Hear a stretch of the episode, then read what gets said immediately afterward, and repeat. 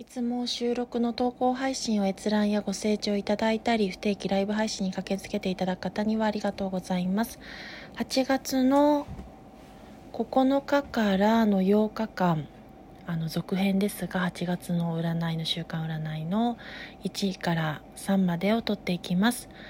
1から3までの数字の中から1つを選択してインスピレーションやエンタメ、ジェネラルリーディングを受け取りいただくのですが、どれもピンとこない方は全部見ていただいたりして、その中から全部見た上で一番ピンとくるものを選んでいただいても構いません。そのようにお使いください。それでは1から読んでいきます。ソードの3逆1ですので取り越し苦労や思い込み不安定さ憂鬱さをご自身の中から排斥することで完全に物事を最後までやり遂げたり成し遂げることが叶うタイミングです。そしてその結果として物心両面で満たされ人望人気モテ期など好調期に向かっていきますしペンタクルの3が示すように三位一体となって良い兆しをつかんでいく。3人以上でチームワークで企画アイディアの生み出しが叶った先には賞賛や評価を第三者からたくさん得ることが享受されることが叶ったりそれによって喜びを得たり新しい仕事が持ち込まれたりといった良い兆しをつかんでいけます。そしてワンドのクイーンが示すようにご自身が情熱を持って物事に当たることが叶った先にはご自身が冬の状況下だと思っていたことが実が実はそこが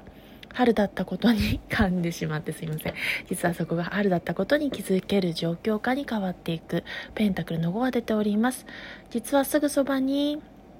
助けや重力サポートがあったということに気づき、その手を受け取った先には春の状況下に物事が変化して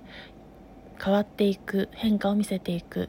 そしてその状況下の中では、ペンタクルの8が示すように真摯にひたむきに人や物事と向かい合ったり向き合ったり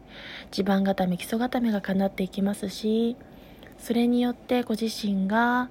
回復期静養や自愛したり受容したり時間をしっかりとうまく采配してご自身の一人の時間を設けていくことで最終未来にはチャンスの到来からチャンスを瞬時につかみ取ることが叶い活躍するような希望を抱ける未来を受け取っていくというところが出てまいりました。選択肢1を占わせていただきました。多少人間なので、えっと、朝こちら収録してますので寝起きですので噛んだりしてしまうところはご理解ご承知おきいただきながらご清聴いただけるとお耳障りでない程度に聞いて楽しんでいただけると嬉しいです。失礼します。